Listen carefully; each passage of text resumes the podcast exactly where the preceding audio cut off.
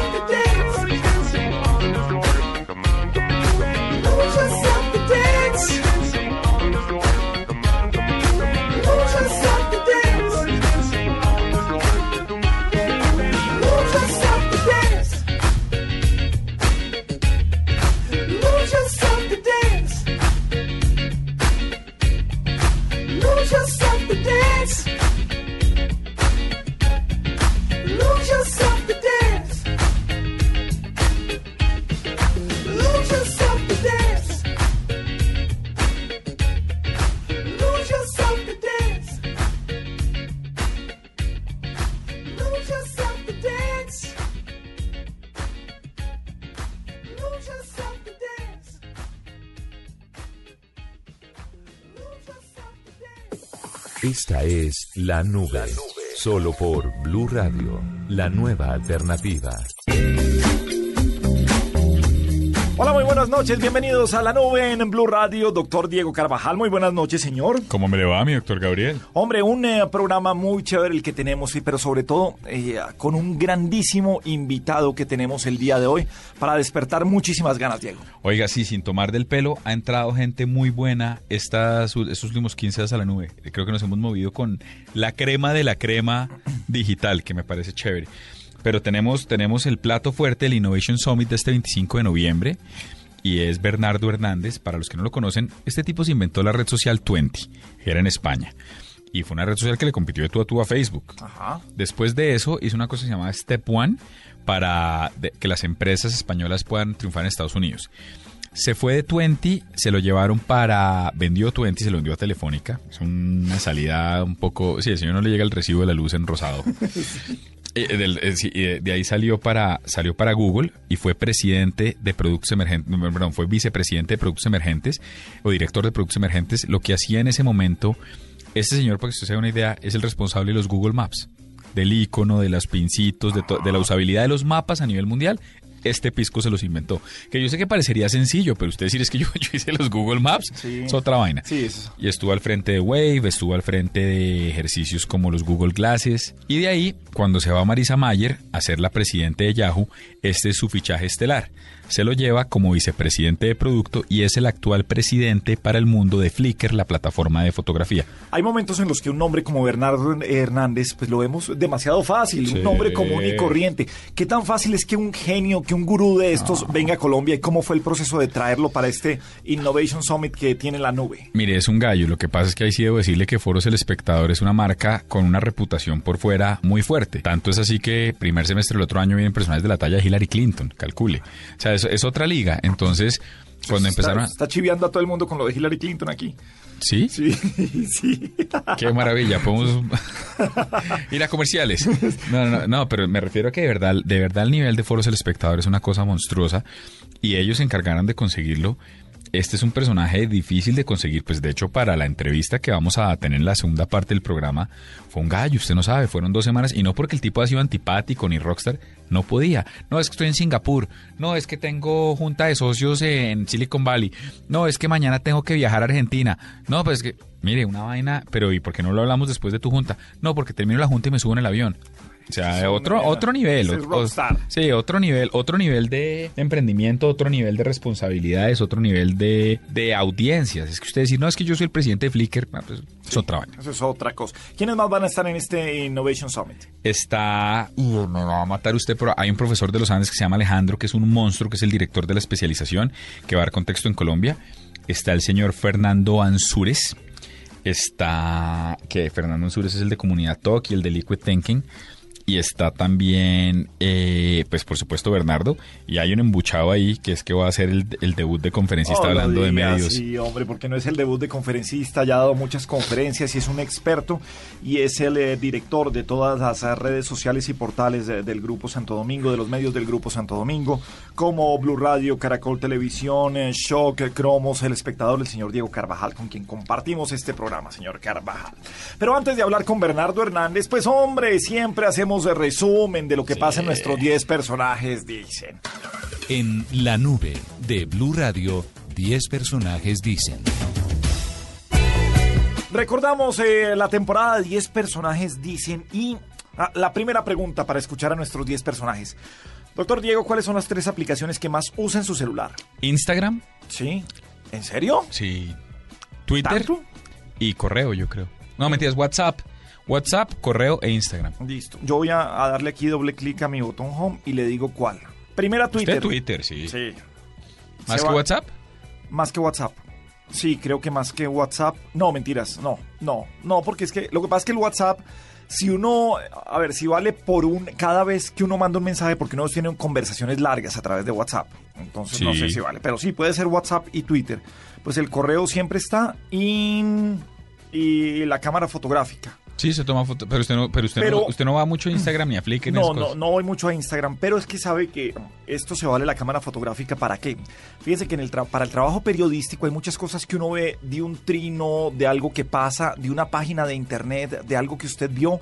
Y si me pongo a mandar el link para llevarlo al correo y luego llegar aquí y abrirlo e imprimirlo, Sí. entonces ¿qué hago? Capturas de pantalla. Muchísimas. Si veo un trino, hago captura de pantalla. Si abro una página de un link que me dio, hago una captura de pantalla. Y en el programa simplemente voy de mi álbum de fotografías pasando las capturas de pantalla que he recogido por el día y las estoy llevando tanto a Voz Populi como a la nube. Pero ¿cuáles son las tres aplicaciones que más usan nuestros 10 personajes? Aquí están. Mónica Rodríguez, el iTunes, uno que es para organizar fotos, o sea, hacerle como dibujitos y cositas y ponerlas de a dos, de a tres y con diferentes colores, que no me acuerdo cómo se llama. Y la de Nike Running, que es la que uso para, para medir las distancias que corro, marcar mapas. Es una aplicación espectacular para las personas que corremos, hacemos trote en la calle, o sea, el running, es súper chévere. Entonces, esas son las tres que más uso. César Mora, Bueno, yo la verdad eh, apenas estoy entrando en la técnica de las redes, eh, uso lo elemental y lo que necesito, o sea, quiere decir mis- el, eh, el WhatsApp, los mensajes y el Twitter, creo que es lo único que uso. Mauricio Vélez, Bueno, utilizo Tapsi, utilizo Twitter y WhatsApp. Son las tres que más utilizo. Rafael Santos, Bueno, borrar, eh, escribir en el WhatsApp y escribir en el Twitter también. Fernanda Hernández, Bueno, sin duda el WhatsApp, el Twitter y el correo electrónico. Creo que son las que más utilizo. Nelson Polanía, Twitter, WhatsApp y fotos. Gorda Fabiola, se van a morir de la risa. Bueno, lo primero Twitter, lo segundo siempre mi mail y lo tercero solitario. Son las que más uso el solitario, Virgen Santísima. Camila Zárate, Twitter y Instagram. Juan Manuel Mendoza, Yo Twitter, una aplicación de fotos, WhatsApp. Marina Granciera, Twitter, Instagram y Facebook. 10 personajes eh, dicen y ahora, vea, cambiamos de aplicaciones a una. ¿Cómo le gusta el huevo? Me parece el huevo comestible. Perdóneme, señor, dígame, eh, o sea, es que no hay lugar a dudas a No, lo que estábamos eh, llamando. Es que como viene Juanito uno no sabe. no, y no vino Juanita, no. Ya tomó el puente. Por eso. Sí, no que ella, que, que ella nos tomáramos, que nosotros hiciéramos este programa. y ella hacía el de la semana Y entrante. ella hace el de la me semana parece muy bien, me No, es el trabajo en grupo, hay que dividirse los roles. en equipo ¿Cómo le gusta el huevo, señor? Claro que me siento mal ya después de ese punto. No, no, no, a mí, no, a mí me gusta el huevo perico, es decir, con cebolla y tomate, y me gusta dejar quemar el guiso primero. Y después echo el huevo. Quemadito el guiso, me parece delicioso. Bien, eh, lo que pasa es que yo tengo un problema con la cebolla para Sí. los guisos de siempre, pero me gusta el huevo revuelto también y Con todo menos cebolla. todo menos cebolla, pero también me gusta el huevo frito, que uno le pueda totear la yema y que le metan guiso, pero el guiso lo sofrían, así como lo Sí. hace usted, aparte, Rico. y lo pongan ahí. Eso es rico. Bueno. Los 10 personajes, ¿cómo les gusta el huevo? Mónica Rodríguez, ¿Cómo me gusta el huevo? Duro, por supuesto. César Mora, ¿Cómo le gusta el huevo? Me fascina revuelto. Mauricio Vélez, El huevo me gusta eh, frito con la yema blandita y tostadas integrales. Rafael Santos, ¿Cómo le gusta el huevo?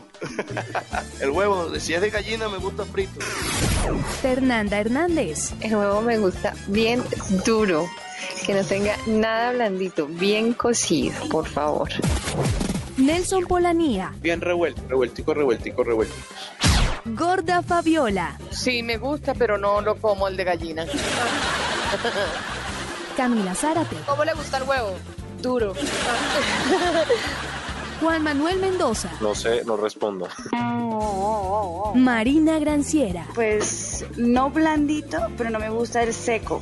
Me gusta eh, cocinadito, pero mojadito. Eso de comer huevo seco es terrible, no me gusta para nada.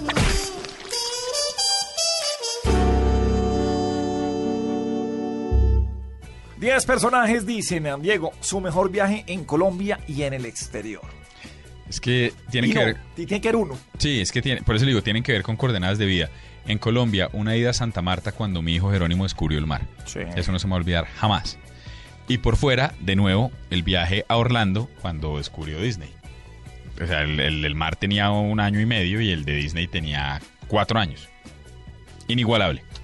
yo comparto con ustedes lo que tiene que ver con el mar, pero me voy a mi infancia. eh, A la suya. A la, a la mía, sí. Cuando conocí el mar, eh, llegar eh, en carretera y sentir el olor del mar, pero llegaba de noche y solamente se veía, mejor dicho, solamente no se veía. Ese, yo dije que uno solo, pero ese también y aterrizar la primera vez en San Andrés, eh, me, quedo- todavía lo recuerdo, todavía tengo ¿En esa serio? imagen eh, en la memoria. Y en el exterior, ah, este es, es- suena tonto a veces uno contar cosas, pero Egipto. Egipto es una vaina alucinante. Me Hacer un imagino. crucero por el Nilo es alucinante. ah, pasar por Abu Simbel, eh, llegar a Luxor, eh, Valle de los eh, Reyes, Valle de los Muertos, es una cosa alucinante. Estar en un hotel al lado de las pirámides y disfrutar de que Egipto, los hoteles no son caros. Y en general la vida no es cara para lo que usted vive en Egipto. Un hotel que sea que es de la cadena uh, o es, eh, Oberoi, cuando usted eh, puede entrar a Google Maps si quiere, usted ve las pirámides, incluso al lado de las pirámides vi un campo de golf de nueve hoyos. Nueve hoyos construidos en 1879. Nueve hoyos, además muy mal cuidados, pero ahí están los nueve hoyos de hace más de 100 años. Y ahí tuve la oportunidad de jugar golf. Construido en 1800 1800, no. 1879. O sea, había Y este hotel siempre. tiene dos eh, zonas, una moderna sin ser la del gran lujo y una antigua. Y la antigua está decorada con las fotos de la mayoría de las películas grabadas sobre Egipto o filmadas sobre Egipto de los años 30, 40 y 50. O sea que el hotel es una galería de cine fantástica y usted todo el tiempo ve la gran pirámide de frente. Me parece un espectáculo y ahí me tiene que es de esas cosas culturales que yo sí quisiera ver. Esa, ese es. O sea, Ese- yo no soy muy cult pues escojo siempre con cultura pop, más en función de canciones y películas. Y, y las pirámides sí son una cosa que uno dice, hay que ver antes de morirse. No, y haga, haga, o sea, el tour completo que es con el crucero por el Nilo, de bajar a Luxor y de ¿No llegar. viendo? Y claro, yo fui en invierno, o sea, yo me fui a pasar el 31, el año nuevo allá, me cogió en el Cairo el año nuevo. Y eh, con todo y que era eh, el invierno, usted estaba en camiseta y en Fresco. bermudas. Sí. Fresco, por la noche se ponía un saquito. Pare de contar. Eso. En invierno, el guía, el guía con el que, con el que estábamos, De chaqueta. Vienen, no, eh, el tipo en, en, en invierno estaba requete tapado. En verano andan dos y tres guías. ¿Por qué? Porque la gente se desmaya. Porque usted caminar dentro de una pirámide, o sea, los egipcios eran chiquitos. O no sé si hicieron eso más chiquito de lo que era, pero no, eran chiquitos como tal la raza. Caminar de una pirámide, una persona de unos 80 tiene que caminar casi acurrucado, o sea, encorvado para, para poder caminar.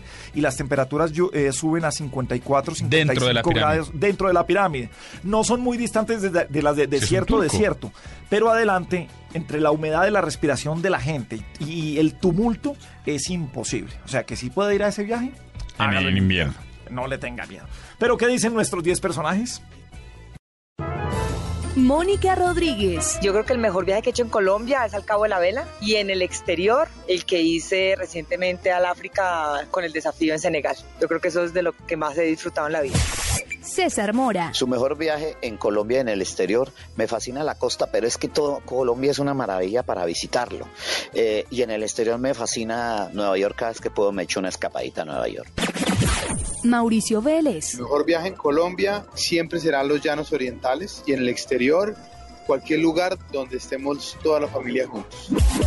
Rafael Santos. Mi mejor viaje en Colombia para la tierra, para la Guajira, que es la tierra que más quiero en Colombia, la Guajira, porque de, allá es toda mi familia, de allá venimos. Y fuera de Colombia, eh, Estados Unidos, que fui a una gira de 31 días a cantar. Fernanda Hernández. Qué pregunta tan difícil porque yo creo que cada viaje le ofrece a uno una cantidad de aprendizajes y de experiencias, pero creo que sin dudarlo diría que en Colombia el eje cafetero y al exterior me quedo y vivo enamorada de Praga. Nelson Polanía. Quedé fascinado con el Amazonas y al exterior me encantó Florencia, Italia. Gorda Fabiola. Mi mejor viaje en Colombia siempre será a la costa atlántica, mi tierra, Santa Marta. Y en el exterior nunca voy a olvidar mi viaje a Italia, Venecia, Florencia. Hermoso, hermoso. Camila Zárate. A Palomino y al exterior a Disney. Juan Manuel Mendoza. En el exterior, Brasil. En Colombia, no. ¿Y en el y cuál es la otra? Qué vergüenza uno puede responderlo porque no he viajado mucho por Colombia y no tengo, no, no sé, no respondo. Marina Granciera. Mejor viaje en Colombia creo que ha sido a San Andrés o Cartagena. Y en el exterior, ah, pues siempre que uno va a Europa es, es una delicia. Diez personajes dicen en ah, la nube en Blue Radio. Siguiente pregunta, señor eh, periodista. ¿Es válido subir a redes sociales los problemas personales con empresas? Sí, acuérdese que ya es, aquí establecimos que la gente se nos confundió y era, no es un problema que personal que usted tenga que lo acosan o eso, que también sería válido, pero estamos hablando de si usted tiene un contratiempo con una empresa y le pasa a usted, yo creo que definitivamente sí, porque no nos Por ejemplo, digamos- los de las empresas celulares. Sí, generan los de un la- mecanismo grande los, de presión. Los de las aerolíneas. Exactamente. Sí, creo que solamente cuando es en bulto es que toman medidas correctivas. Estoy de acuerdo. Y más que la solución de casos específicos es que tomen medidas grandes para, para que le vaya bien a todo el mundo cuando tenga esos productos o servicios. Comprado. ¿Qué dicen nuestros 10 personajes? Mónica Rodríguez. Creo que no. Yo creo que hay que tener tacto, hay que tener delicadeza y no me parece que sea la manera. Uno puede de pronto atacar políticos o, o circunstancias que pasan, pero con las empresas creo que uno no se debe meter.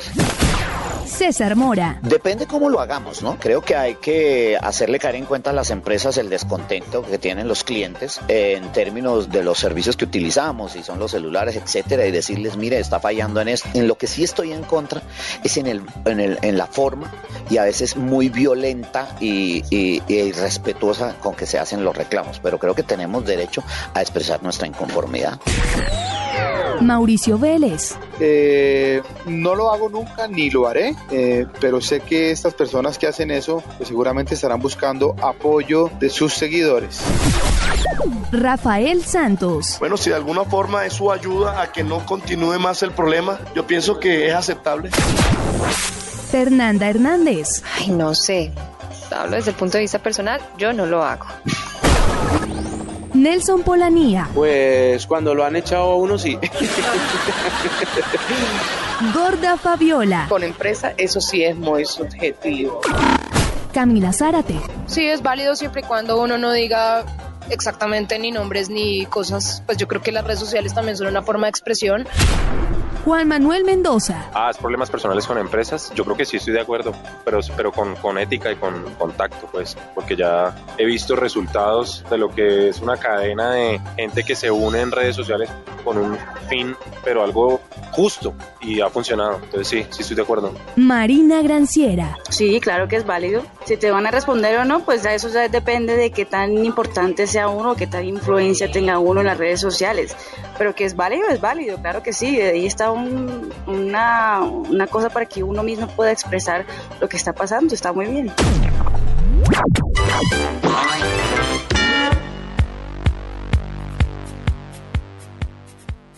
10 personajes dicen sí, algunos se fueron por otra rama. Esta es muy parecida. Eh, bueno, no tampoco. Pero ¿qué opina de las peleas políticas en Twitter? ¿Qué tan desgastado está la red social a partir de eso en Colombia? No sé si el fenómeno sea mundial, no lo veo tan así. No, es que, es que nuestros políticos son mucho más mediáticos que otros. Usted no ve al ministro de Defensa hablando en emisoras de radio en Estados Unidos, pero tienen voceros y punto. Respetan el protocolo de comunicación como debe ser. Aquí somos más mediáticos con los personajes, pero debo decirle que a mí no me molesta porque me intermedia tanto experto en, en ciencia política y lo que hace es que usted empieza a mirar y dice, oiga, esto es, esto es chévere, eh, o esto es lo que en realidad piensan. A veces me parece que son un poquito ramplones, para serle honesto, y eso me incomoda, pero al mismo tiempo digo, bueno, eso es lo que hay. A mí me encanta por dos cosas. Uno, por el ejercicio periodístico. Me da material para el trabajo que tengo, todo el tiempo. Entre más ramplones sean, Pues claro, más me da también eh, más, más eh, pero desde otro punto, cuando las discusiones al contrario son también muy altas, lo deja uno entender los problemas reales que tiene nuestro país. Y se me hace fantástico que se puedan ventilar este tipo de usted tomar posición a raíz de lo que uno tiene que saber escoger personajes. De acuerdo. No con la ramplonería uno sabe qué es lo que está pasando en Colombia. Pero si hay tuiteros muy juiciosos. No, y hay, y hay tuiteros muy agudos. Gústele a uno, no, Uribe es un muy buen tuitero. Claro. Bueno, ¿qué dicen nuestros 10 personajes? Mónica Rodríguez. No me gusta la política, curiosamente, pero me meto mucho en política, a opinar de política y de los políticos. Entonces, no es que uno case peleas, pero yo creo que uno también tiene que sentar posiciones. A veces la gente le dice a uno, usted es presentador, usted no puede opinar. Claro que puedo opinar. Yo soy una ciudadana mayor de 18 años que vota y que tiene que estar enterada de la política de lo que pasa en este país. César Mora. Tenemos derecho de plantear nuestra posición política, aunque cada vez es más difícil porque como pasa en el fútbol, entonces eh, tú expresas tu opinión, inmediatamente te llega la amenaza. Eh, creo que tenemos derecho a hacerlo con, con recato, con decencia y con prudencia. Mauricio Vélez. Me parece que son muy agresivas las peleas políticas en Twitter y que personas que deberían dar ejemplo lo que hacen es eh, manifestaciones de agresiones muy públicas. Entonces, pues de- creo que debería haber una manera de dialogar distinta al Twitter, sobre todo tratándose de cosas tan serias como las que se manejan hoy en día en el Twitter. Rafael Santos. Me parece chistosa porque eh, utilizan el Twitter como una forma más de, de mostrarse a ellos, de darse ver- conocer a ellos que a sus propios problemas. Fernanda Hernández. Paso. Nelson Polanía. Bueno, que como eso se ha eh, generalizado tanto en Twitter, pues es otro escenario más para debatir temas. Gorda Fabiola. Las redes sociales son de un impacto tan, tan grande que todo lo que tú puedas comentar ahí llega a muchas, muchas personas. Y pues ahí encontrarás personas que te den la razón y que te apoyen, personas detractoras, ¿no? En fin, son riesgos que se corren, ¿no? Camila Zárate. La verdad, no sigo a nadie que tenga eh, influencias políticas o ideales políticos. Yo uso mi cuenta en Twitter para ver cosas curiosas, para entretenerme más, no para involucrarme en, en peleas políticas. Juan Manuel Mendoza. No creo en este momento en política en este país, entonces no, no, no le sigo, pues, pues no leo nada de eso, la verdad. Marina Granciera. Pues cada uno hace de su fondillo lo que le dé la gana. Son 10 personajes, un poco de música y seguimos en la nube en Blue Radio.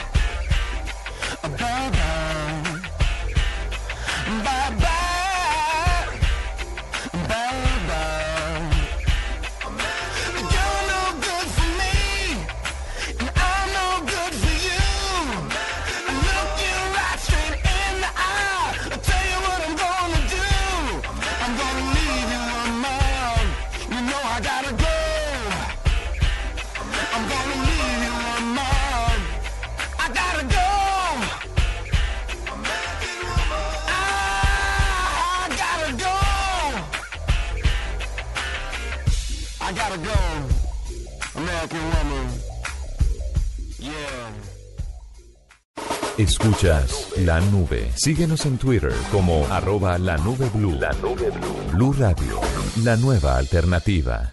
Estás escuchando La Nube en Blue Radio y bluradio.com. La nueva alternativa.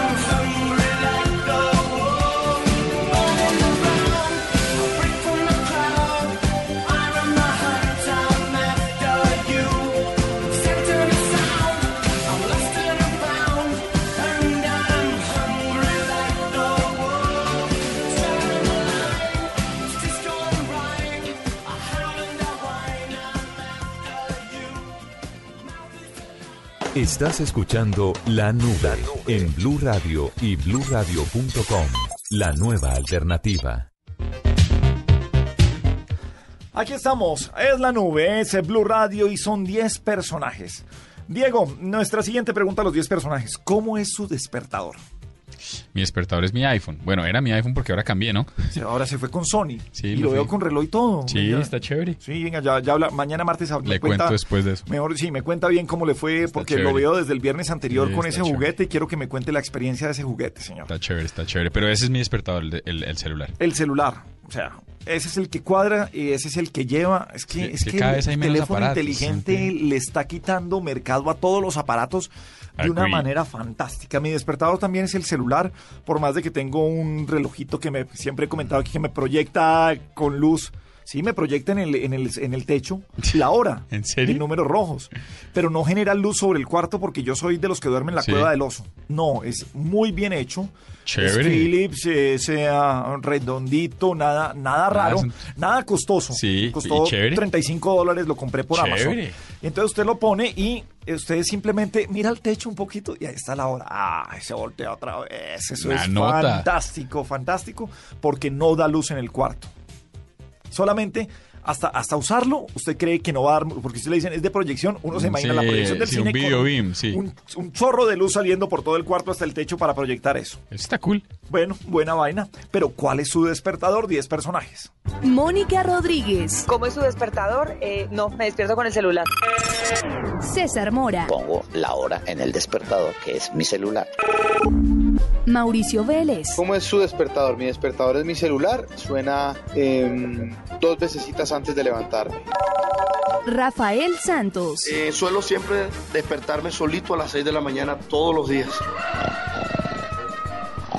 Fernanda Hernández. No tengo ni radio ni nada aparte que me funcione como despertador. Desde hace mucho tiempo el celular es el que cumple esa función. Nelson Polanía. Eh, un besito de la gorda.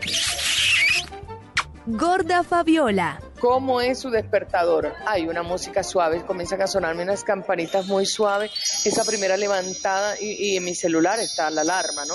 Entonces como unas campanitas muy suaves y terminan con ta tan tan ta tan tan. Mario Bros ahí como diciendo levántate gorda. Camila Zárate. Mi despertador es el ronroneo de mi gato. Juan Manuel Mendoza. Mi despertador es una vaina horriblemente diabólica. A ver, es que no se va a levantar. Móvalo a ver. A ver si hace algo. Produzca. Levántese. Lo único que me despierta, si no, no llego a camellar. Marina Granciera. Eh, eh, en el celular. Pongo ahí el despertador para una hora y después pongo eh, 20 minutos después.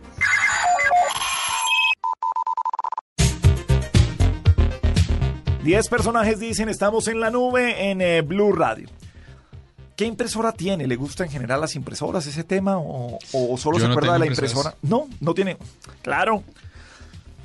Eh, Voy a adelantar algo que va a salir de los más lichigos en la revista Soho próximamente. Y entre los más lichigos, usted creo que es como eso, el que se lleva los trabajos personales para imprimirlos en la oficina. Muy bien, señor Carvajal. No, es se que yo llama no ser imprimo. lichigo. Es que yo no, no se llama ser digital. Yo, mire, yo no imprimo prácticamente nada. Pero hay que hacer trabajos de vez en cuando, hay que mandar un informe así, una carta, una... Va en digital. No, una carta firmada tiene que irlo. Pero dígame cuál fue la última No sé. carta firmada que usted tuvo que mandar. eh, me vive pasando porque ¿Cuentas de por, cobro? eh, por cuentas de cobro que toca imprimirlas, creación de proveedor ante una empresa, le toca hacer de todo y toca imprimir, Carvajal, compre una impresora. Firma digital, más bien, mi doctora. Aprenda ahí una cosa que no, yo la tengo la firma digital, pero, to- pero me lo piden en físico. Ah, pero si es la empresa la que No, está mal. toda lo piden así, señor, no sea lichigo. usted trae, trae la, usted me imagino que imprimió la tesis trabajando ya. Después le cuento lo de la tesis, Sí. Bueno, pero ¿qué impresora tienen nuestros 10 personajes? Mónica Rodríguez. Tengo una Canon, ay, no me acuerdo. No sé, tengo una que fotocopia, escanea y por supuesto hace impresión. La verdad es que no me acuerdo la marca, ya se me olvidó. César Mora. No, no sé cuál tengo. La verdad no sé porque en mi casa tenemos una oficina y yo simplemente le digo a mi asistente, mira, necesito una copia de esto. Entonces ella me saca lo que tenga que, que usar en impresora, pero no tengo ni idea cuál usamos. Mauricio Vélez. Común y corriente, caserita, la más sencilla del mundo. Y sí me gusta, pero casi no imprimo nada de mi trabajo. Rafael Santos. No, ni no tengo impresora. Fernanda Hernández. No, no tengo impresora. Nelson Polanía. Tengo una HP, no es Hewlett Packard, pero digo HP porque siempre se traba y uno está ahí. Gorda Fabiola. Yo siempre le digo a mis hijos, a mi marido, imprímame, imprímame, pero todo es compatible con el computador que tenemos que es Apple. Camila Zárate. ¿Qué impresora tiene? ¿Le gusta en general? No tengo impresora. Juan Manuel Mendoza. No, yo tampoco tengo impresora. Marina Granciera. Sí, tengo una HP eh, que también sirve como, como, como escáner y, y copiadora también.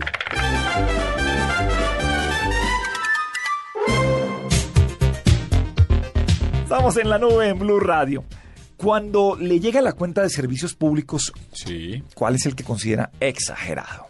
El del agua. El agua. O sea, no hay nada, no hay Es que es muy vasto. ¿Sabe que Ahí sí me declaro nulo para saber en otros países. Cre- Creo que en Estados Unidos sobre todo sufren con el servicio de luz en las estaciones, tanto en verano como en invierno. El aire la luz, y la calefacción. aire acondicionado y calefacción, pero les da durísimo, les golpea durísimo el bolsillo a, las, eh, a países con estas. No decía todos los países, pero sé que, que en Estados Unidos, eh, por eso es que ellos se preparan para ahorrar energía. ¿Cómo?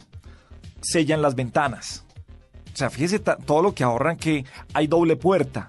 Para que usted entre en una puerta, termine de quitarse la nieve, se quite las chaquetas y luego otra puerta para entrar y que no se salga el aire acondicionado o la calefacción. Todo el tiempo. Tienen unos guardaescobas para las puertas, para que por debajo de la puerta no se salga tampoco eso. Entonces, eh, ah, de pronto ellos se quejarían más de... Y, pero lo que uno no entiende es como en un país con tanta riqueza de agua, el tratamiento sea tan costoso, aunque la calidad del agua, dependiendo de las ciudades, y claro, desde Bogotá, a veces siempre es muy fácil hablar. Pero nosotros tenemos, y alguna vez tuvimos una, una campaña eh, ah, que decía, hey, tome agua de la llave. El agua de Bogotá es de las más puras del mundo. ¿Saben dónde lo he visto? En Panamá, hace unos años que le decía también con calcomanías en los, en los baños, el agua de la Panamá es la más pura del mundo. Tome agua de la llave, invitando a la gente a tomar agua de la llave. Pero es el agua el que más nos cuesta. ¿Qué dicen nuestros 10 personajes? Mónica Rodríguez. Uy, el del agua. El del agua me parece que es el servicio público más caro que hay en Bogotá. César Mora. Definitivamente, la luz. Qué cosa tan impresionante lo de la luz. Mauricio Vélez. El agua me parece exageradísimo, sobre todo por la recolección de las basuras, eh, ya que eso es un caos en la ciudad de Bogotá. Gracias a nuestro alcalde Petro. Rafael Santos. Mm, yo diría un poquito la luz, la luz un poquitico, sí. Fernanda Hernández. Ay, sin dudarlo, ETV. Tengo una línea, un teléfono fijo que utilizo para pedir un taxi una vez cada dos meses y me parece que es carísimo lo que me cobran por eso.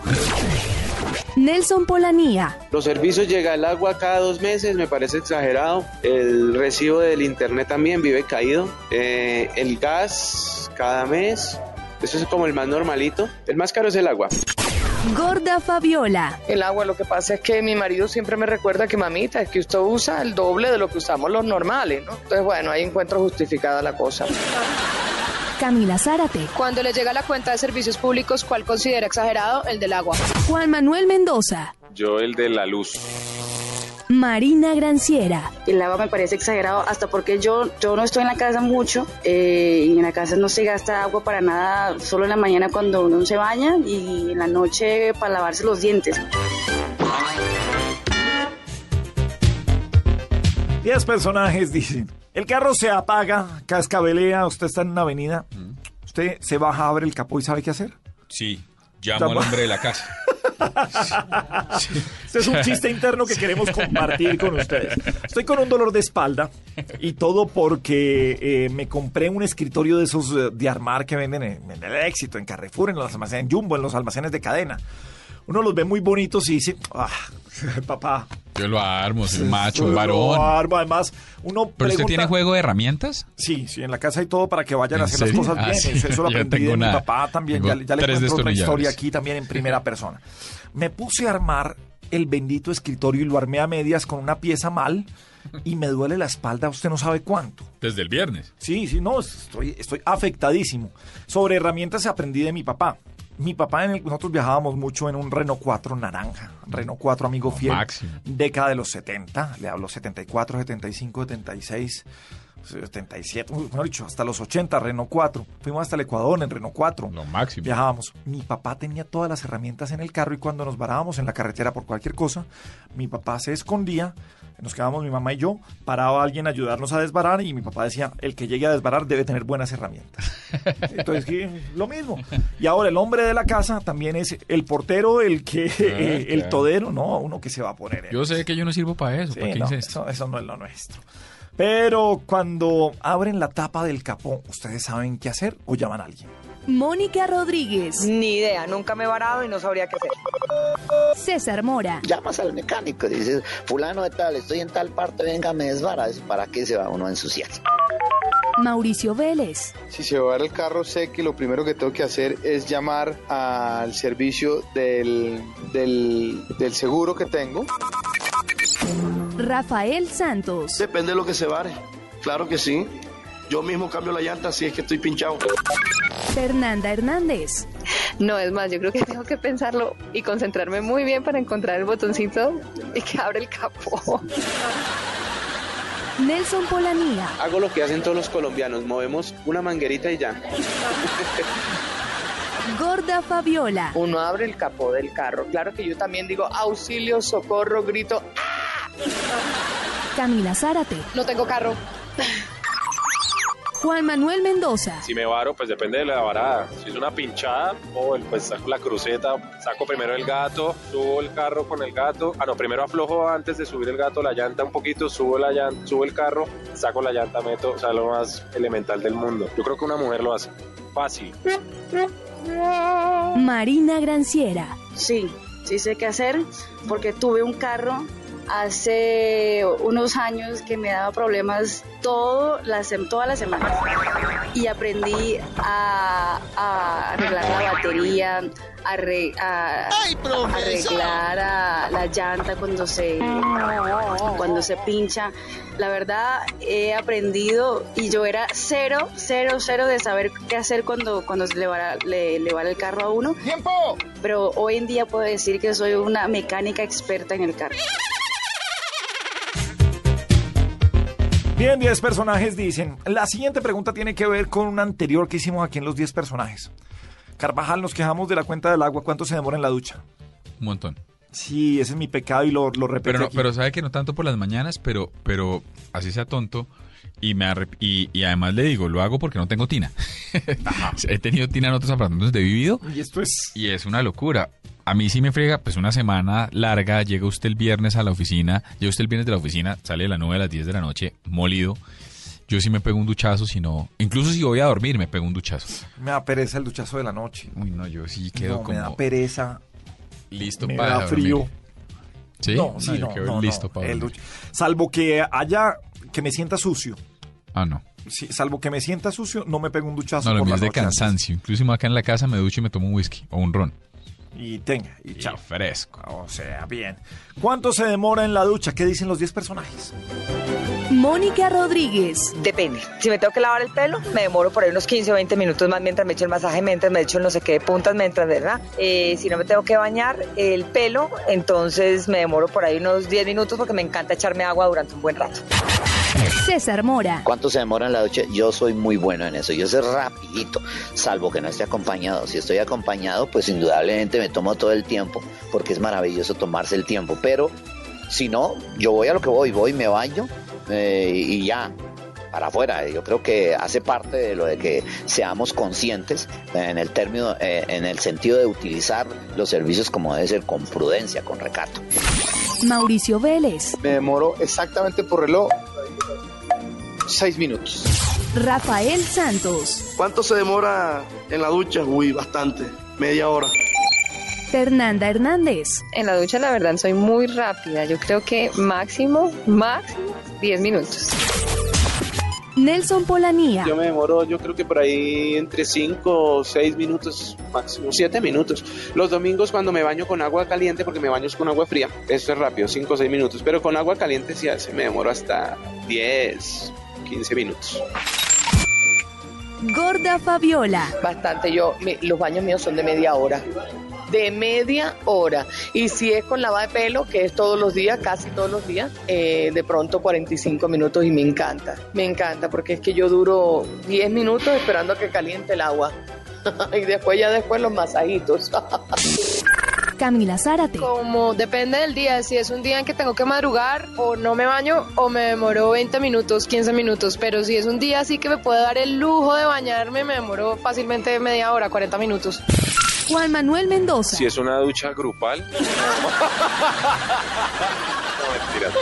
Sí, me puedo demorar por ahí 20 minutos. Solo. Marina Granciera. Depende. Si me lavo el pelo, por ahí unos 15 minutos. Si no me lavo el pelo, por ahí unos 8 minutos más o menos pero por ejemplo en la ducha de la noche cuando uno llega muy cansado y la verdad quiere ducharse para dormir tranquilo, ahí me demoro rapidito, como dos minuticos solo para mojar el cuerpo y ya. Muy bien, 10 personajes dicen, recorrimos la temporada aquí en la nube, en eh, Blue Radio y en segundos, Bernardo Hernández, uno de los grandes gurús que estará en el Innovation Summit de la nube, aquí en la nube, en Blue Radio.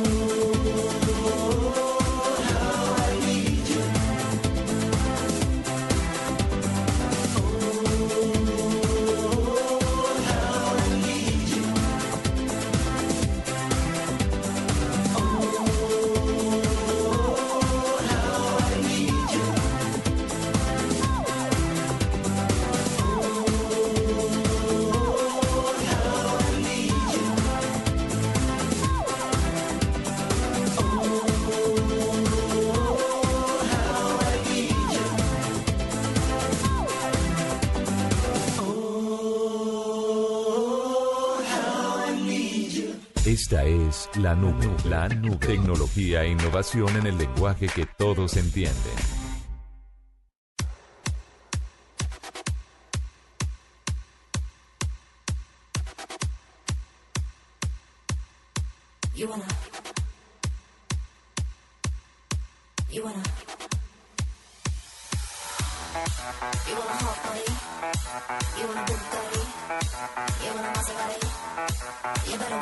You wanna Lamborghini. Sip martinis. Look hot in a bikini. You better work, bitch. You wanna live fancy. Live in a big mansion. Party in France. You better work, bitch. You better work, bitch. You better work, bitch. You better work, bitch.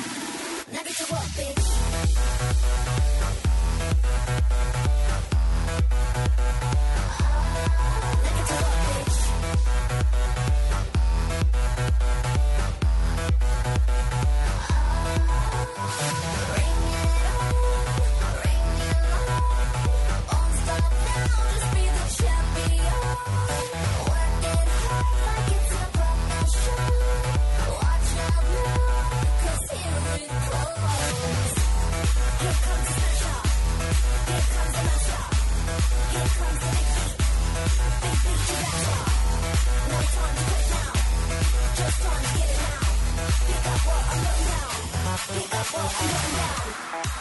want a hot body? You want a Bugatti? You want a Maserati? You better work, bitch. You want a Lamborghini?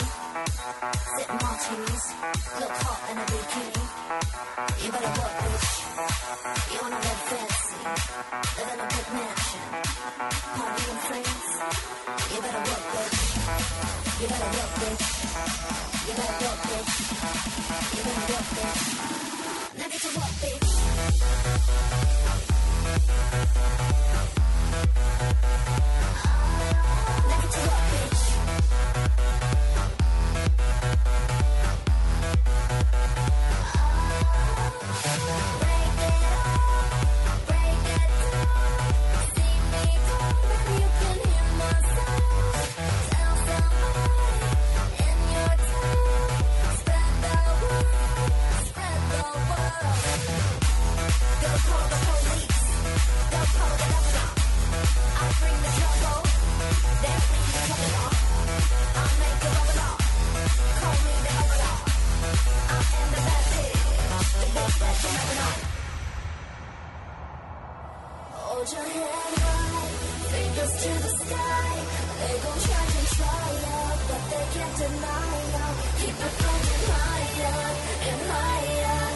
Keep it moving higher and higher. So hold your head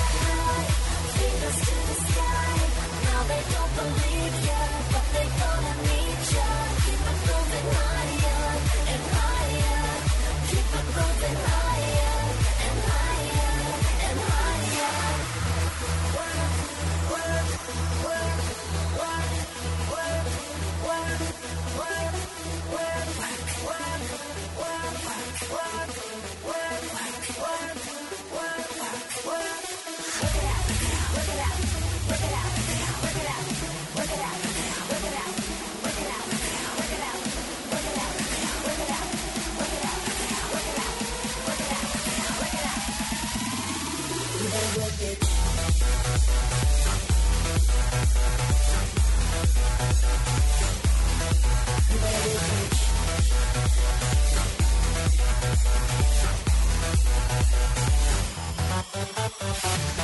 Estás escuchando La Nube en Blue Radio y bluradio.com. La nueva alternativa. Muy bien, seguimos en la nube en eh, Blue Radio y como lo anticipamos llega uno de los grandes gurús que estará presente en el Innovation Summit de la nube, doctor Carvajal. Bueno, y como bien introdujo el doctor Gabriel, director de este programa, tenemos un programa especial hoy festivo, lunes 4 de octubre de 2013, donde tenemos una entrevista que vamos a ir pasando en las distintas secciones de innovación del Innovation Summit de la nube. Pero tenemos una entrevista exclusiva para Colombia y probablemente para Latinoamérica con Bernardo Hernández. Bernardo Hernández no solo va a ser el plato fuerte de este Innovation Summit de la nube Blue y, y de Foros El Espectador del que venimos hablando, sino además es uno de los empresarios digitales más reputados a nivel mundial. Es la persona que ha estado detrás de Twenty, es la persona que ha en la red social que en España le ganó a Facebook, es la persona que ha estado detrás de los productos emergentes de Google como Google Maps y es la persona que ahora está al frente de la plataforma digital de fotografía de Yahoo que se llama Flickr. Arrancamos entonces con esta entrevista que tenemos en exclusiva. Nos disculpamos un poco, fue difícil de encontrar a Bernardo, a veces van a encontrar unas fallas en el sonido, pero creo que el contenido lo amerita. Aquí está entonces Bernardo Hernández para la nube. En la nube todo lo relacionado con el Innovation Summit. Bueno, y llegamos al plato fuerte de este Innovation Summit que va a ser la nube eh, junto con Foros El Espectador. Y tenemos en la línea probablemente el invitado más célebre que hemos tenido en la nube, Bernardo Hernández. Bernardo, aunque su nombre habla por sí solo para los que están recién llegando, fue la cabeza de productos emergentes de Google de 2005-2013. Antes de eso, tiene una trayectoria absolutamente notable en entidades digitales españolas, él es de origen español y actualmente, miren la bobadita, es el presidente para Flickr a nivel mundial y es el vicepresidente de Yahoo y fue tal vez la, el fichaje estelar de Marisa Mayer en su nuevo ejercicio al frente de Yahoo. Doctor Bernardo, buenas noches, un absoluto placer, bienvenido a la nube.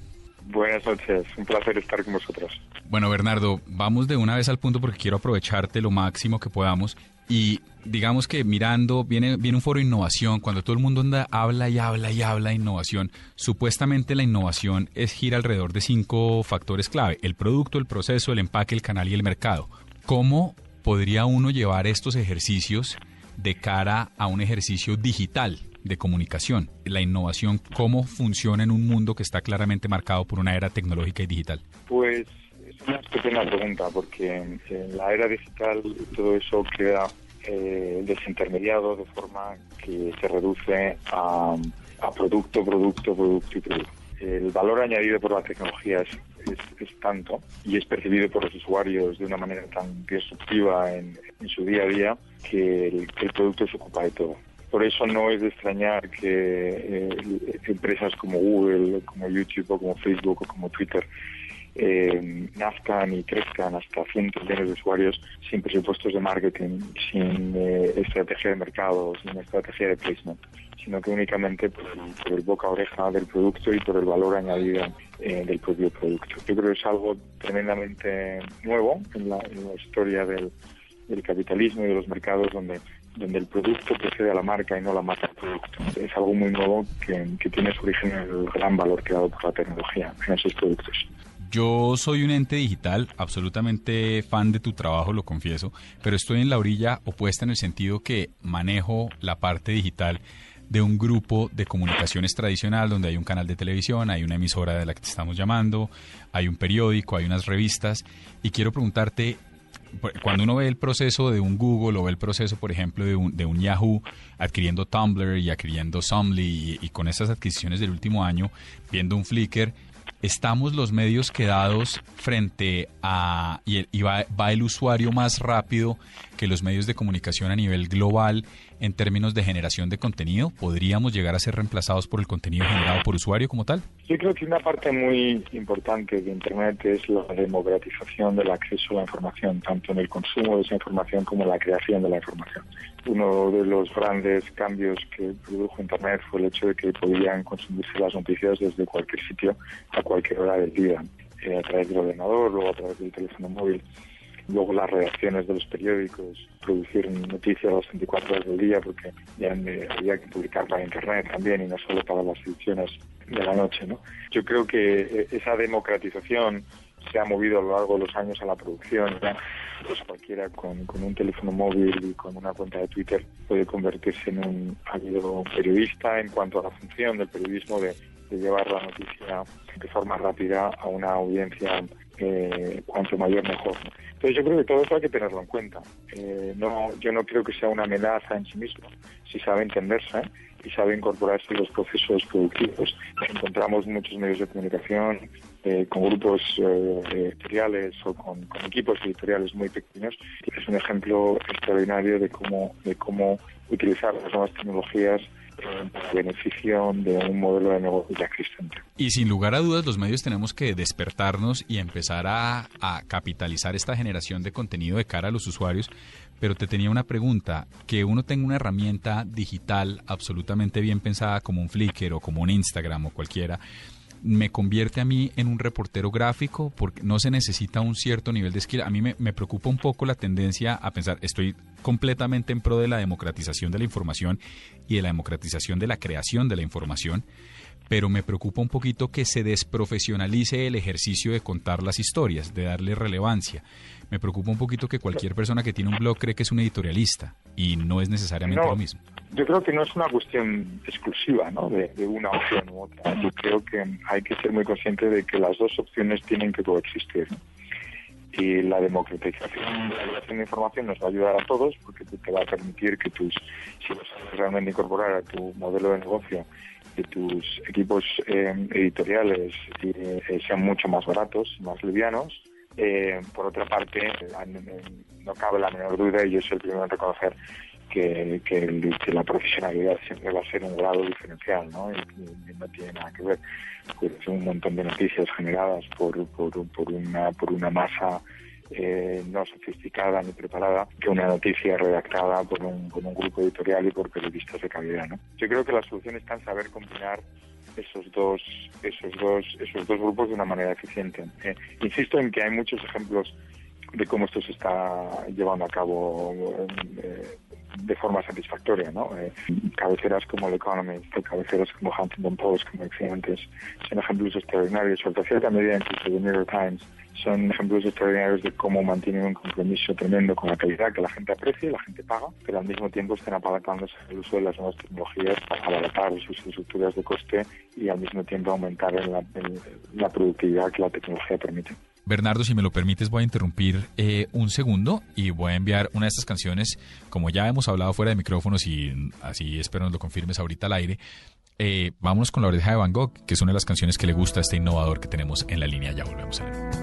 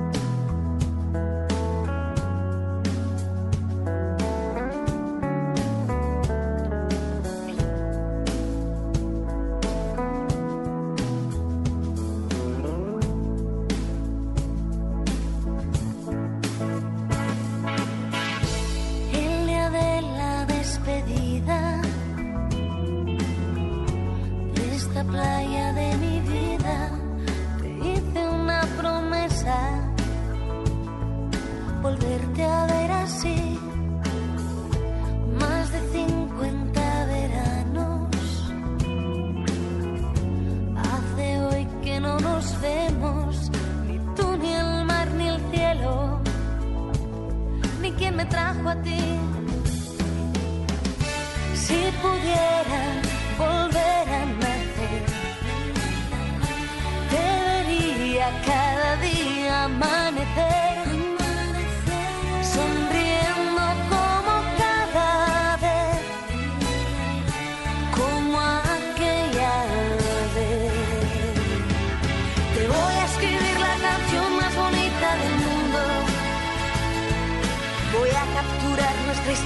un segundo. Un día verás que este loco de poco se olvida.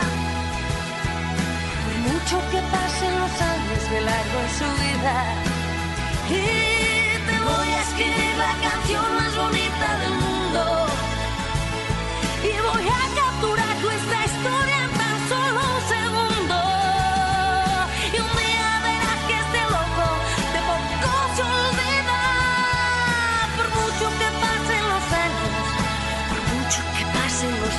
De largo en tu vida.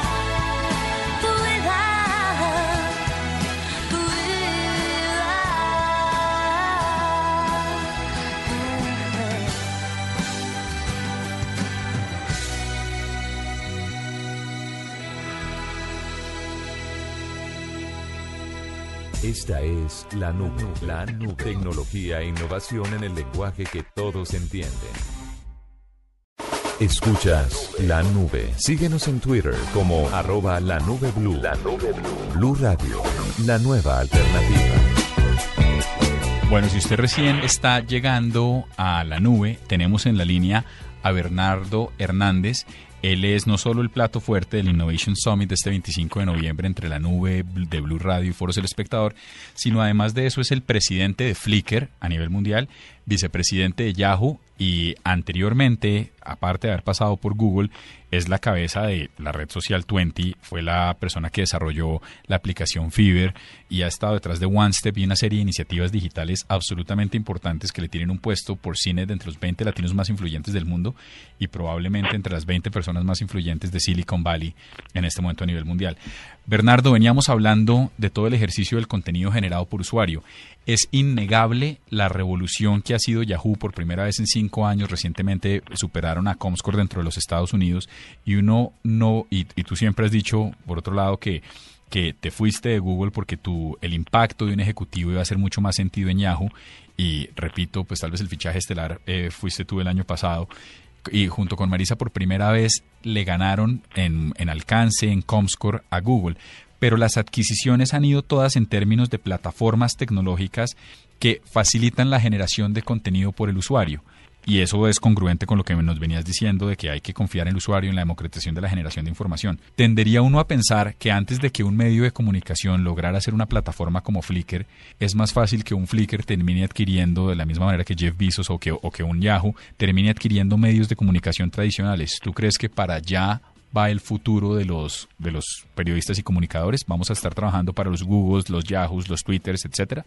Varias cosas. Yo creo que con respecto a lo que has comentado, el, el cambio que se está produciendo en Yahoo está determinado fundamentalmente por, por una necesidad de incorporar talento que genere cambio en, el producto, ese cambio en el producto que genere tráfico que ese tráfico acabe monetizándose ¿no? de alguna manera. Yo creo que es la fórmula secreta de Marisa Meyer.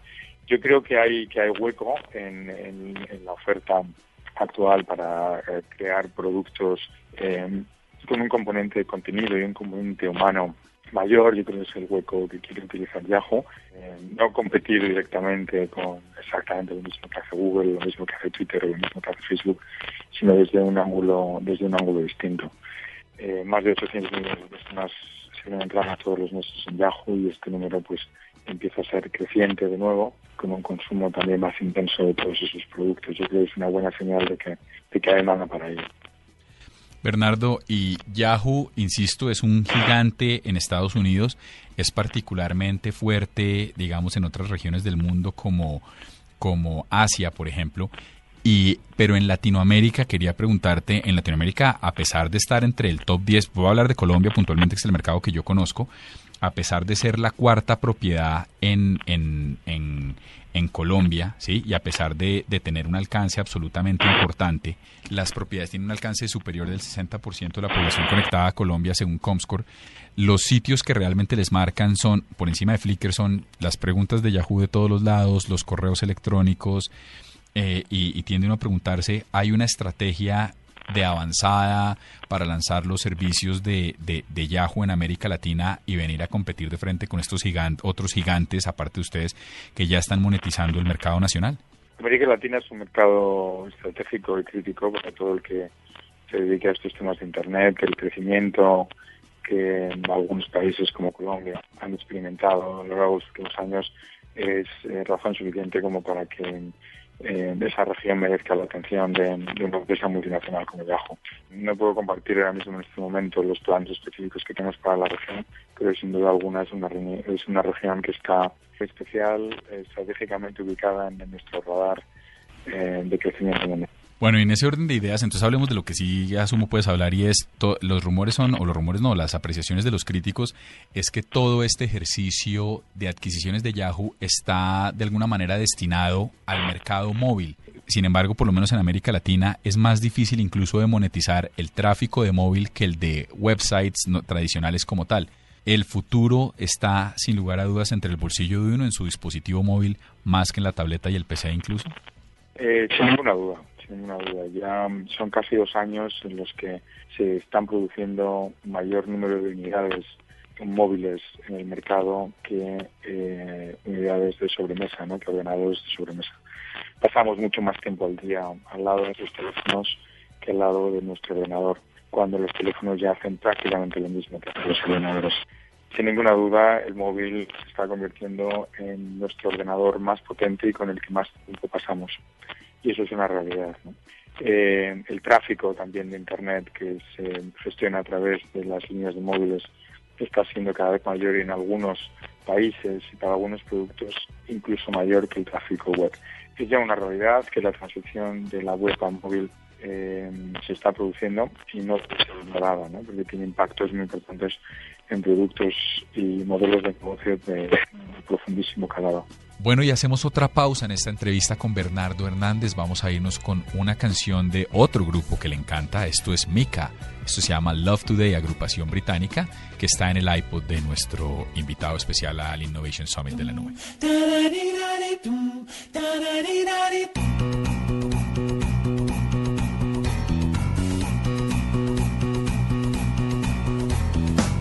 Everybody's gonna love today, gonna love today, gonna love today. Everybody's gonna love today, gonna love today.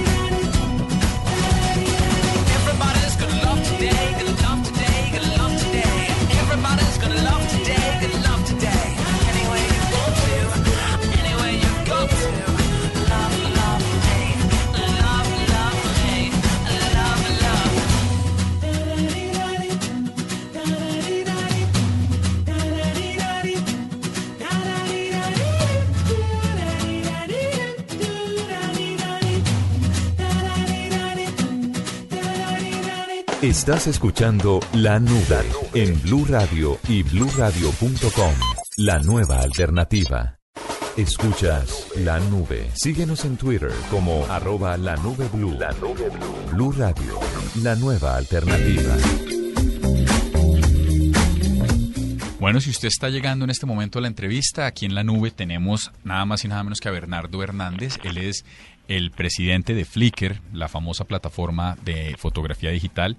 Es el vicepresidente de Yahoo y tiene un- una trayectoria digital que habla por sí misma. Usted va a poder ver a Bernardo este 25 de noviembre en el Innovation Summit entre la nube Blue y Foros El Espectador. Es un evento que de verdad, como se están dando cuenta por la contundencia de las respuestas, vale la pena ir a ver. Bernardo, usted se ha estado metiendo de alguna manera en ejercicios que para algunas personas deberían ser más estatales. Por ejemplo, jóvenes con futuro y, e, e incluso ha llegado a decir los estados deberían producir, eh, yo sé que manera medio de comentario, eh, no, no necesariamente literal, que deberían producir menos abogados o menos profesionales del pasado y más ingenieros estas iniciativas, si, si, un, si un joven desprevenido en Colombia, en Bogotá, está ahorita pensando, bueno, a mí me encantaría el trabajo de Bernardo, pero es que eso es Silicon Valley, yo no puedo llegar allá, debería uno empezar a, e, el, el camino es a través de la ingeniería, entendiendo la tecnología, o a través del contenido, entendiendo la tecnología, o, cómo, es, cómo es este ejercicio, y ya después pasamos a jóvenes con futuro, perdón que introduje la pregunta una vez. Yo creo que las sociedades actuales son sociedades tecnológicas fundamentalmente. Eh, absolutamente todo lo que se desarrolla hoy en día tiene un componente tecnológico muy importante y va a ser cada vez mayor. ¿no? El hecho de que el mundo se transforme digital requiere que prácticamente todos los aspectos de nuestras vidas tengan una dimensión digital ¿no? y que por lo tanto haya un componente que entienda y que sepa desarrollar todo esto. Y nuestras universidades siguen produciendo una cantidad ingente de abogados, de economistas, de, eh, de técnicos que no son demandados por la sociedad, que acaban trabajando en, en, en profesiones completamente distintas a la, a la habilidad en la que, se han formado. Cuando, cuando eh, eh, la necesidad de estos ingenieros y de este talento técnico sigue sin estar, estar sin cubrir. Para darte un ejemplo, Estados Unidos tiene eh, alrededor de 14 millones de parados, un 8% de su población activa, y al mismo tiempo existen 3.800.000 puestos de trabajo técnicos de ingenieros que no se pueden cubrir por falta de talento técnico que esté preparado para ello. Y esto es en Estados Unidos, que es la primera economía del mundo y una economía que entiende la necesidad de preparar gente en las materias que la economía necesita. Imagínate en otros países. Yo creo que hay una hay un decalaje enorme entre lo que nuestra universidad produce y lo que la sociedad, la economía en general demanda. Y ese y ese decalaje hay que hay que cerrarlo, hay que cerrarlo produciendo muchos más ingenieros y técnicos eh, que sean capaces de trabajar en los problemas que la sociedad necesita. Bernardo, y volvamos a, a, la iniciativa de Jóvenes con Futuro. Hay oyentes colombianos que están en este momento preguntándose cómo hizo este español para llegar a la cima de Silicon Valley, primero con Google, ahora con Yahoo. Y usted tiene un ejercicio puntualmente en España, si no estoy equivocado, que se llama Jóvenes con Futuro, donde usted está apalancando y potenciando esos profesionales a los que valga la redundancia usted les ve futuro. ¿Cómo funciona ese ejercicio y qué tipo de entidades gubernamentales o no gubernamentales se le han pegado para apoyarlo? Pues eh, Jóvenes con Futuro es una iniciativa que comencé hace cuatro años que intenta eh, precisamente solucionar este problema que estaba describiendo, ¿no? Es una iniciativa por la que jóvenes ingenieros que acaban de terminar la carrera pueden solicitar venir a trabajar en startups de, de, de reciente creación en Silicon Valley o en Nueva York.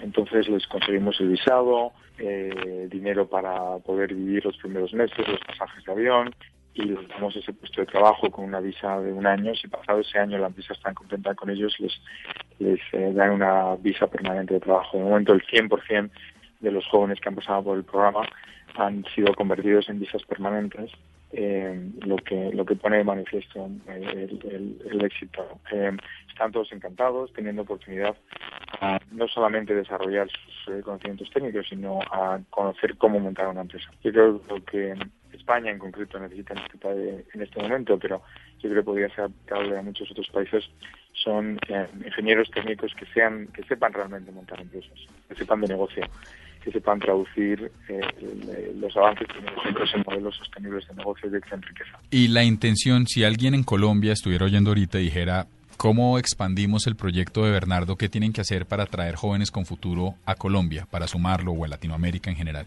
Pues contactarme a través de internet, es fácil encontrar mi email en, internet y bueno, yo encantado, encantado de, de- tener, o compañeros que desarrollen esta iniciativa para Colombia. Eh, en España lo hacemos de la mano de la Fundación Rafael del Pino, que es una fundación extraordinaria que ha apoyado el espíritu emprendedor desde hace muchos años. Y bueno, pues sería gusto en encontrar a una fundación que estuviese eh, dispuesta a, a, a confinanciar estos, estos esfuerzos. No requiere mucho dinero, pero yo encantado, encantado de hacer algo parecido en Colombia. Ya hemos hecho dos pausas, oímos a Mika y oímos también a La Oreja de Van Gogh. En este momento vámonos con algo de Mecano, que es una de las bandas con las que creció nuestro invitado. Y ya regresamos en esta entrevista exclusiva para Colombia y probablemente para Latinoamérica con el vicepresidente de Yahoo a nivel mundial y presidente de Flickr, la plataforma de fotografía digital, quien va a ser, por supuesto, el plato fuerte del Innovation Summit de la Nube Blue Radio y Foros El Espectador este 25 de noviembre.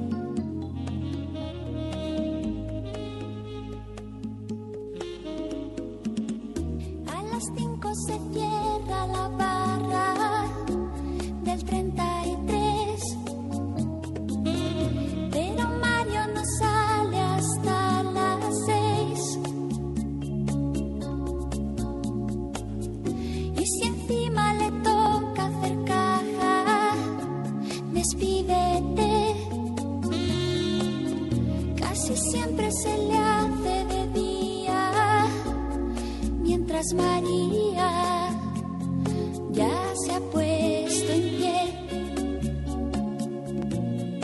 Ha hecho la casa, ha hecho hasta café y le espera medio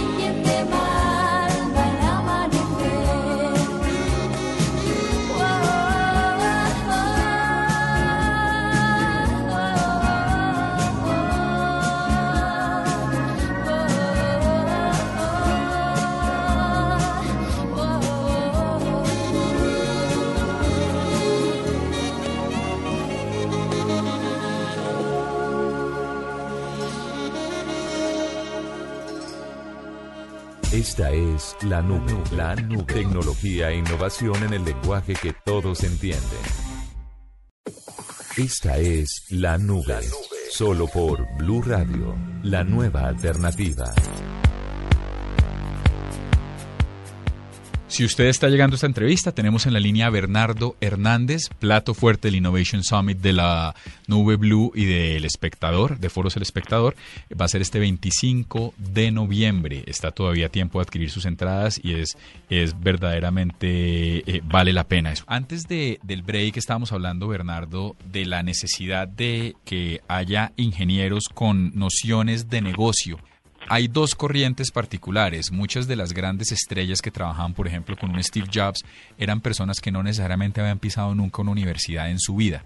¿Qué prima? ¿El talento eh, y el ADN frente a la, frente a la instrucción, eh, digamos, tradicional de universidad o es necesariamente una combinación? ¿Usted qué prefiere cuando le llega alguien a Yahoo o de sus 23 entrevistas que tuvo en Google? ¿Qué prima? ¿El talento y ese ADN, de ese drive absoluto? ¿O prima un currículum del Ivy League o, de algún, o del Instituto de Empresa de Madrid o lo que fuese? Yo creo que la formación es fundamental. El hecho de que no tengan formación reglada en universidades no quiere decir que no estén preparados. Yo creo que es un, mito y un error confundir la, la, la, falta de titulación universitaria con la, con la no formación. Esta gente que ha creado empresas en Silicon Valley y, en otros países, mm, no habiendo acabado la universidad, no quiere decir que no tuviesen habilidades o skills, sino que lo de una, de una manera alternativa. Eh, es, es un mundo muy competitivo donde hay que estar preparado y a veces la forma de estar preparado es no ir a la universidad y aprenderlo de forma independiente, pero es muy importante que no nos confundamos y que, y que, y que entendemos y que, y que nos engañemos pensando que para tener éxito hace falta estar extraordinariamente preparado, es un mundo tremendamente competitivo. A veces esa preparación la consigues en la universidad, a veces esa preparación la consigues fuera de la universidad. Los oyentes colombianos que están desprevenidamente o en el mundo, que están a través de www.radio.com oyendo esta entrevista en este momento y quisieran acceder a esa información, hablemos de ambos tipos de preparación. ¿Qué recomendaría un innovador como usted en términos de formación formal, valga la redundancia, o en términos donde pueden buscar la información o la experiencia o lo que necesitan, la preparación por fuera de las aulas de clase? Eh, yo creo que el, un, uno de los grandes beneficios de Internet es, es que te permite acceder a, todo tipo de información desde cualquier sitio. ¿no? Yo creo que el, requisito fundamental es tener curiosidad y pasión por, por, algún tema y a partir de ahí empiezas a desarrollar tu propia tu propia tu propio camino ¿no? yo creo que, que eso que eso es lo más importante saber un poco cuál es el problema que quieres solucionar elegir investigar eh, antes hacía falta ir a las, a las bibliotecas, a las universidades para hacer todo esto hoy desde, desde tu ordenador en casa. Pero yo creo que el aspecto fundamental no es encontrar esa información, el aspecto fundamental es, es ver un poco qué es lo que a ti te motiva y qué es lo que te apasiona, ¿no? Para poderte dedicar a ello. Absolutamente claro. Venga, hay muchas gente, hay muchas personas que critican que la innovación es un ejercicio que no se puede enseñar, mucho menos eh, dictar una conferencia al respecto. Para esos escépticos frente al ejercicio innovador, un innovador como usted, hay un corolario que reza que el que puede, hace y el que no puede, enseña. Entonces, en ese orden de ideas, hay mucha gente que le tiene muchos reparos a estos summits de innovación, de los cuales eh, eh, ahorita hay cualquier cantidad, por lo menos en Bogotá. ¿Por qué cree usted que sí se puede transmitir un mensaje o sacar un aprendizaje en aras de la innovación en un ejercicio como el Innovation Summit de este 25 de noviembre que va a liderar usted? Yo creo que, que estos estos summits tienen eh, tienen tienen eh, tienen varios. Primeros y el más importante yo creo que es el, el, la red de contactos. El networking que se desarrolla en estos summits es tremendamente potente y, y con un potencial enorme. ¿no? Eh, eso solo en sí mismo ya es un valor tremendo. Eh, un par de días rodeado de gente con la misma motivación que tú.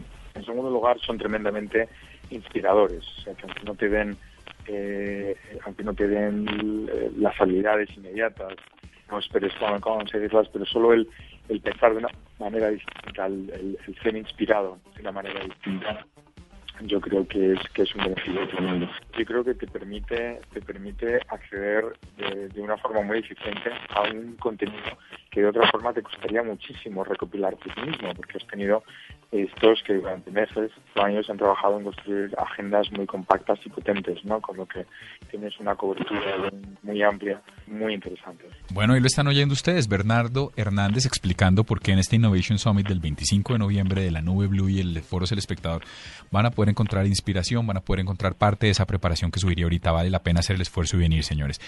Bernardo, un ejercicio, digamos, adicional. Usted es un innovador, ha estado detrás de iniciativas que son mundialmente admiradas como Twenty y como otro tipo de proyectos de los que estoy seguro no nos puede hablar eh, en, en su paso por Google y ahora en Yahoo. O por- en Yahoo no todavía. Eh, y, quiero preguntarle, nómbreme tres iniciativas que a usted le hubiera gustado inventarse, que usted dice, ¡ah! ¿Cómo no se me ocurrió a mí eso? Pues de, momento, de momento no he tenido ninguna. eh, de momento no he tenido ninguna. Eh, disfruto mucho cuando cuando veo cuando veo eh, innovación que me gusta, pero nunca me arrepiento de no haberla hecho yo. Nunca me arrepiento de no haberla hecho yo. De hecho, eh, yo creo que estoy estoy estoy suficientemente eh, entretenido y ocupado pensando en las que yo haría que nunca que no me queda que no, que no miro hacia atrás y, y- me arrepiento de lo que yo podría haber hecho y he hecho otra, ¿no? O sea que de momento ninguna, de momento ninguna. Eh, eh, estoy suficientemente ilusionado con las que yo sigo pensando que podría que podría yo llegar a hacer. Y es, es, la gran maravilla de la tecnología, ¿no? Que te permite eh, solucionar problemas enormes para la sociedad a través de la aplicación de productos y servicios tecnológicos y yo creo que eso es extraordinario. Y entonces, atreviéndome a poner una posición incómoda, si usted tuviera que escoger los cinco grandes éxitos de Bernardo Hernández, ¿cuáles diría que son? Yo soy el que le está preguntando, no es usted de Narciso, soy yo de, de, de. Ya, sí, sí, pues mira, eh, yo te diría, diría que hay, hay varias cosas de las que me siento orgulloso. La primera es, es un tema personal, ¿no? Haber superado eh, una tartamudez que tenía pequeño que me hizo disléxico. Y vamos, era disléxico y me hizo tartamudo y, haber superado eso personalmente probablemente sea una de las cosas de las que me siento más orgulloso en la vida y que me hace hoy poder estar hablando contigo sin, mayor problema. En cuanto, en cuanto a trabajo, pues yo creo eh, que son varias, ¿no? Sin duda alguna, mi primera empresa, idealista.com, que es el mayor portal inmobiliario de España, es en gran medida eh, gran aventura, ¿no? Empresarial. Luego, eh, diría, por ejemplo, Twenty ha sido extraordinario como en cuatro años pudimos crear una red social mayor que Facebook y venderse la telefónica, ¿no? Y que, y que siga activa y siendo muy relevante en España fue también una, una aventura. Desde el punto de vista de tamaño, probablemente lo más grande que he hecho en mi vida ha sido el, posicionamiento de Google Maps, ¿no? El- la conceptualización del, del- del producto de Google Maps y, y llevarlo a todo el mundo, eh, haciéndolo el primer servicio de mapas. Y en concreto, no sé si no sé si, si recuerdas el, el, el, el- el marcador rojo el que se identifica Google, Google Maps, que era utiliza absolutamente todo el mundo. Eso fue una acción ah, mía y, y, y no solamente se ha convertido en el icono de Google Maps, sino que ahora todo el que quiere crear algún mapa eh, o algún producto que tiene que ver con geolocalización o con mapas, utiliza ese icono, ¿no? Y, bueno, pues me, llena de orgullo ver que, que fui capaz de crear un estándar que ha, que- ha llegado a, a, colarse en todo el mundo. Y luego, bueno, pues un montón de cosas pequeñas, ¿no? En organizaciones como, en Yahoo, donde llevo poco tiempo, ¿no? Pero, pero que me llenan de orgullo cuando miro hacia atrás. Y algo que nos pueda decir ese, ese grande éxito que se avecina. ¿Qué viene con Yahoo? ¿Qué está trabajando usted que nos pueda decir? De momento concentrarme en Flickr, ¿no? Para, vol- para, para, para, para, para, hacerla de nuevo la plataforma de fotografía más grande del mundo. Bueno, tenemos en la línea a Bernardo Hernández. Si usted está llegando antes del break, Bernardo nos contaba cosas absolutamente apasionantes. Cuando le pedimos, ese es el hombre para el que, si usted hasta ahora está llegando y no, no ha googleado, más allá del Innovation Summit de la Nube Blue de Foros El Espectador, es el hombre detrás de, de buena parte de la proliferación de Google Maps, es el hombre detrás de Twenty, la red de social española más grande que Facebook, como él mismo nos contaba, es el hombre detrás de One Step, es el hombre detrás de Jóvenes con Futuro, es el, eh, es el hombre que ahorita tiene como meta llevar a Flickr y convertirla en la plataforma eh, fotográfica digital más grande del mundo, lugar que ya tuvo alguna vez. Bernardo, antes de, del break usted nos hablaba de, de- de- cómo, de cómo parte de lo que hizo y, de lo- y tal vez de lo más rescatable de su ejercicio como innovador es sobreponerse a la tartamudez y a la dislexia y me abre la puerta usted para que me le meta en temas no personales, pero digamos eh, salidos un poquito de la tecnología. Siempre he pensado que, que la tecnología tiene que ver con lo que una persona lee, con lo que una persona consume en medios, con lo que una persona consume en música. ¿Qué hay en su iPod? ¿Qué hay en mi iPod? Pues en mi iPod tengo música muy variada. Tengo, tengo me gusta mucho la, música pop, eh, el pop español en general me gusta mucho, la de Bon rock. Eh, me gusta mucho Mika, eh, pop británico, eh, pop tradicional, eh, como Canto del Loco también español, o, o- o grupos con los que he crecido como Mecano.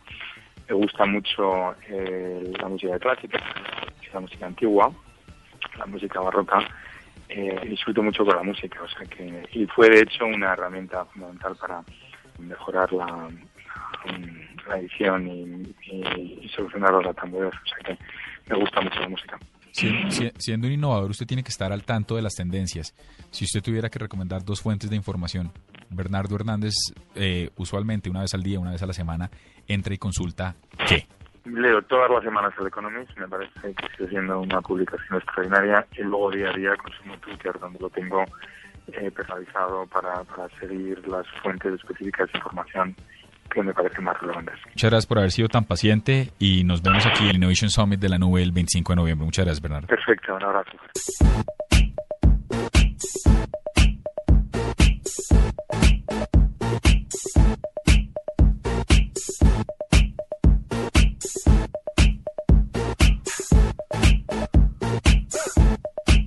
I'm bringing sexy back.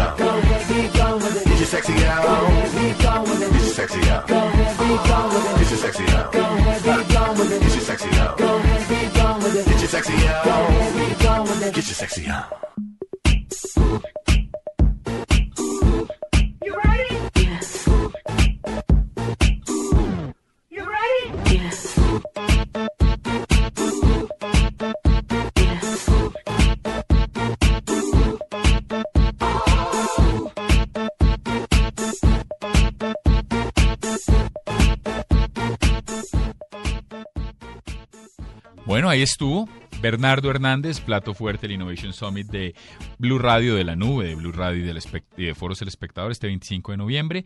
Esté muy pendiente del concurso, a ver si gana usted las boletas y también de nuestra preventa. Si lo hacen pronto, alcanza a ganarse el 50%. Una, una entrevista exclusiva de la nube, como debe ser, doctor.